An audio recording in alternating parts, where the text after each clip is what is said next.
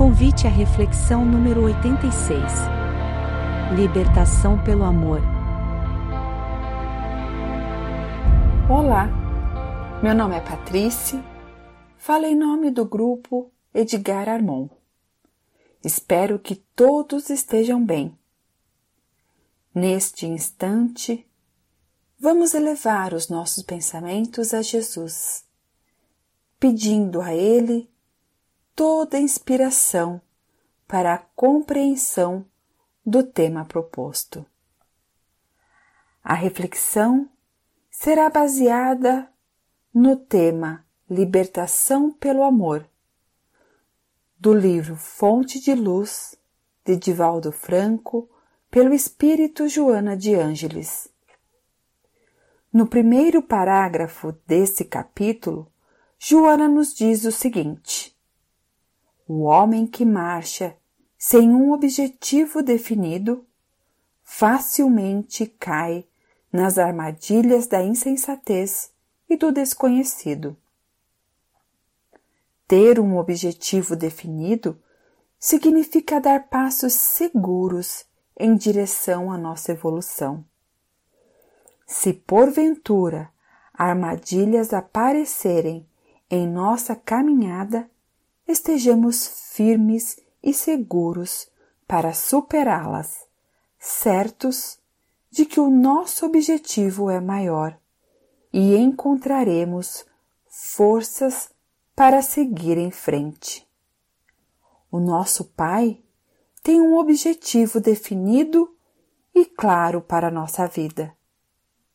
Deus nos criou simples e ignorantes, sem conhecimento, e deu a cada um de nós uma missão, com o fim de nos esclarecer e progressivamente conduzir-nos à perfeição.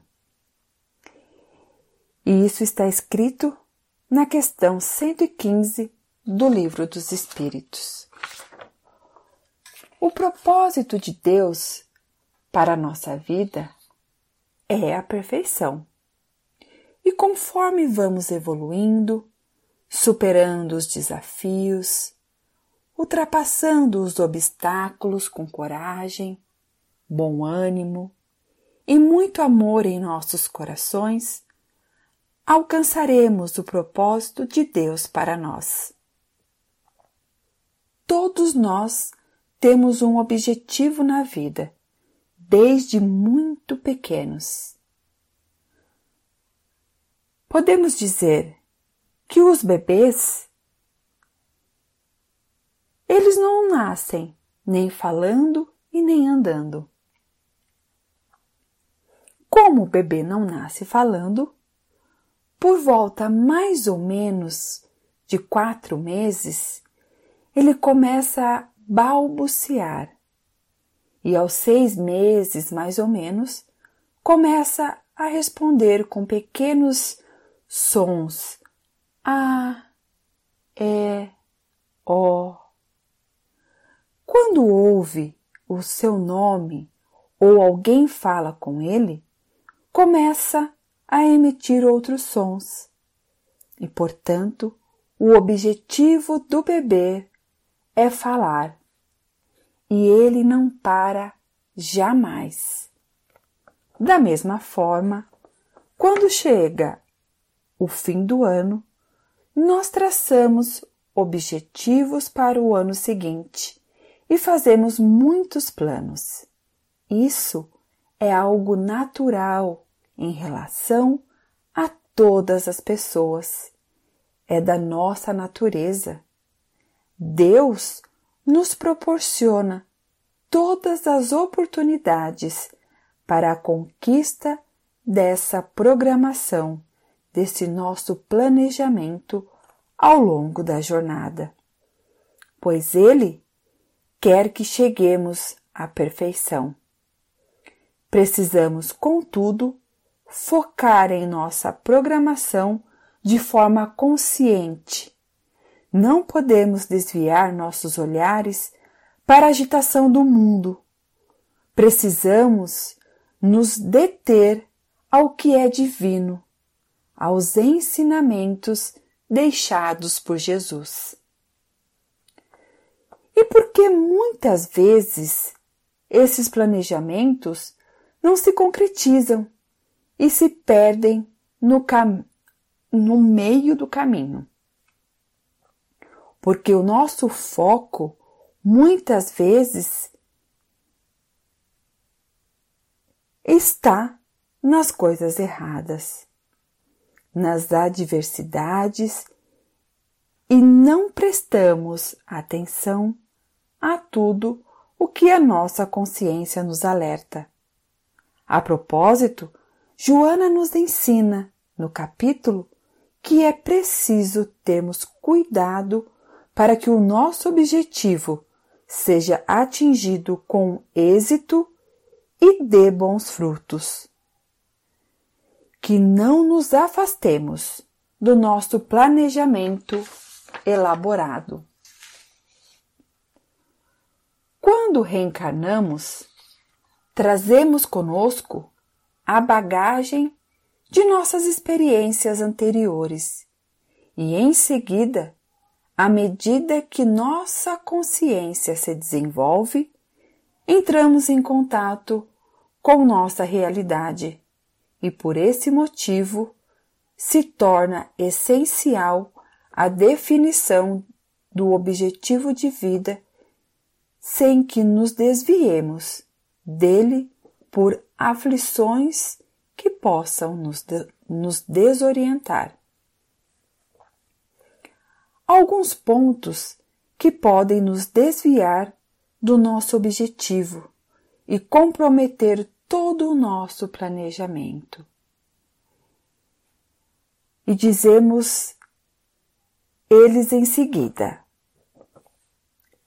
A falta de equilíbrio emocional e da serenidade, o vazio existencial pela falta de motivação, os exageros no consumo de bebidas, os impulsos pelos prazeres desregrados, que despertam os instintos básicos do ser animal, a euforia pelo consumismo desenfreado, a alucinação pelo poder, a ilusão pela ganância e pelo egoísmo, a vaidade que ilude, a impulsividade do ciúme e tantos outros sentimentos que limitam nossa consciência no presente sem a compreensão das consequências do amanhã. Sabemos que no início da sua existência o homem só tem instintos.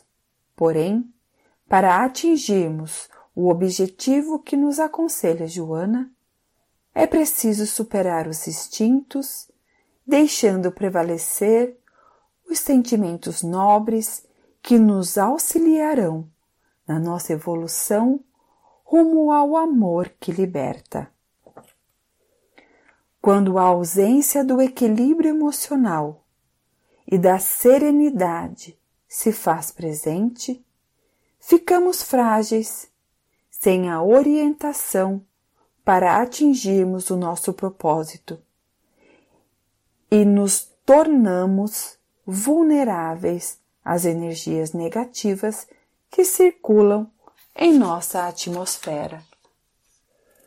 Podemos buscar o equilíbrio e a serenidade através de uma palestra edificante, a prática da meditação, da leitura de um bom livro ou de qualquer outro meio que nos harmonize e que nos traga o alto aprimoramento. Com isso, volta a motivação para a vida. Sentimos-nos vivos quando encontramos o equilíbrio emocional, a serenidade, a paz e o amor acima de tudo. Diante dos mais diferentes vícios ou desajustes comportamentais, a busca por auxílio e a superação só ocorrem quando o amor e a boa vontade se fazem presentes naquelas pessoas que estão à nossa volta e que podem nos oferecer o auxílio. Em todas as dificuldades que se fizerem presentes em nossas vidas, sejam elas quais forem, coloquemos sempre um toque de amor e tudo será superado. As dificuldades tornar-se-ão mais leves e o fardo deixará de existir. Quando existe amor nos corações das pessoas, os problemas e dificuldades são facilmente superados. Não haverá cobranças e nem recompensas. Tudo é possível em nome do amor. As palavras são doces, as atitudes são gentis, os pensamentos são positivos, os olhares são carinhosos. Tudo é motivo de alegria. Renunciamos tudo em benefício do outro. O amor deve ser uma constante na nossa vida. É um exercício diário. Jesus disse: Amarás ao Senhor teu Deus de todo o teu coração e de toda a tua alma e de todo o teu entendimento. Este é o maior e o primeiro mandamento. E o segundo, semelhante a este: amarás ao teu próximo como a ti mesmo. E isto está no Evangelho segundo o Espiritismo, no capítulo 11, Amarás o próximo como a si mesmo. O maior mandamento, no item 1. Aprendemos primeiro amar a nós mesmos, depois amamos o nosso próximo e aí sim amaremos, amaremos a Deus. O sentimento de amor ao próximo passa necessariamente pelo amor que precisamos ter por nós mesmos. Não podemos esquecer que somos o próximo mais próximo de nós mesmos. E é muito difícil dar ao outro o que não temos para nós.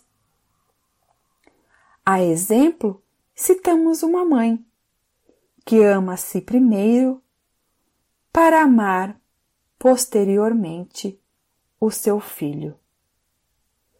Podemos perceber que em todos os momentos difíceis de nossas vidas, para recuperarmos a nossa serenidade, o nosso equilíbrio, o sorriso no rosto, o ar que nos restabelece a respiração, buscamos o alento de um ombro amoroso que possa nos acalmar. Hoje em dia, há muitas notícias desagregadoras circulando pelos nossos meios de comunicação. Notícias essas que geram polêmicas, que estimulam vibrações negativas podendo levar a, a conflito e discórdia entre as pessoas. É preciso muito equilíbrio de nossa parte para não nos deixarmos tocar por tais vibrações que nos desarmonizam e nos aprisionam. Para evitarmos cair em armadilhas que nos prendam a negatividade.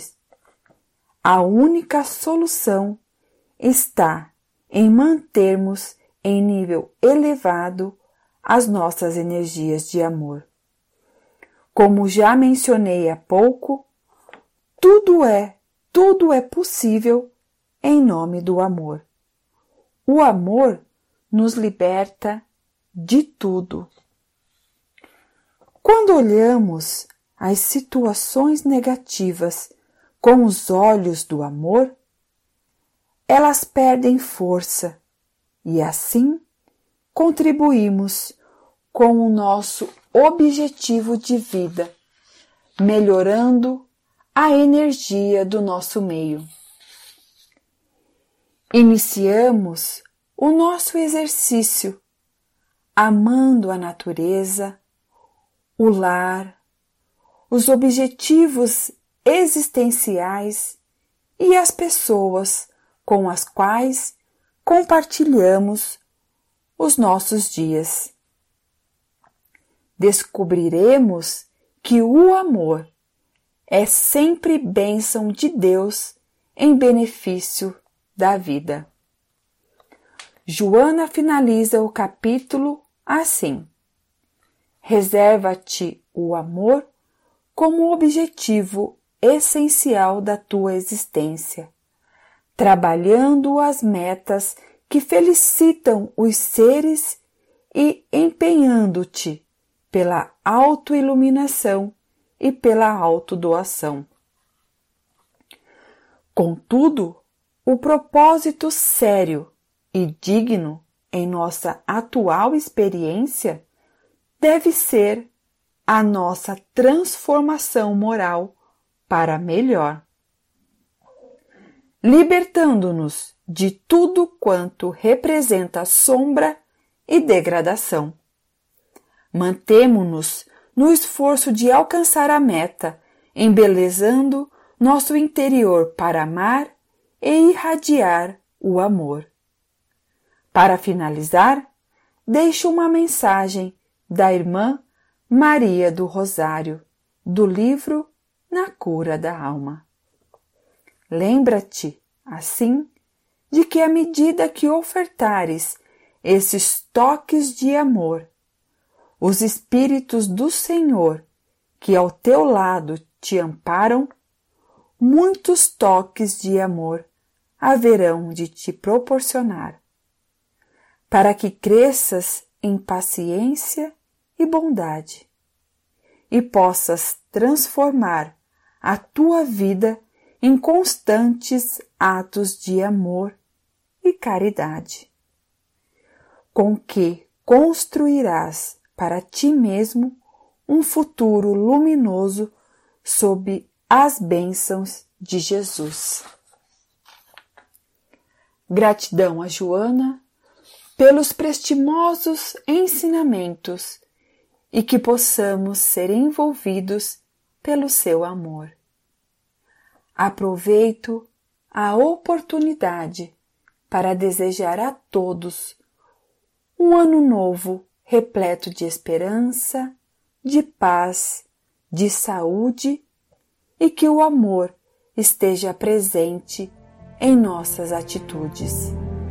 Que possamos ser exemplos do bem em nossa sociedade. Feliz 2023. Fiquem em paz e que Deus nos abençoe.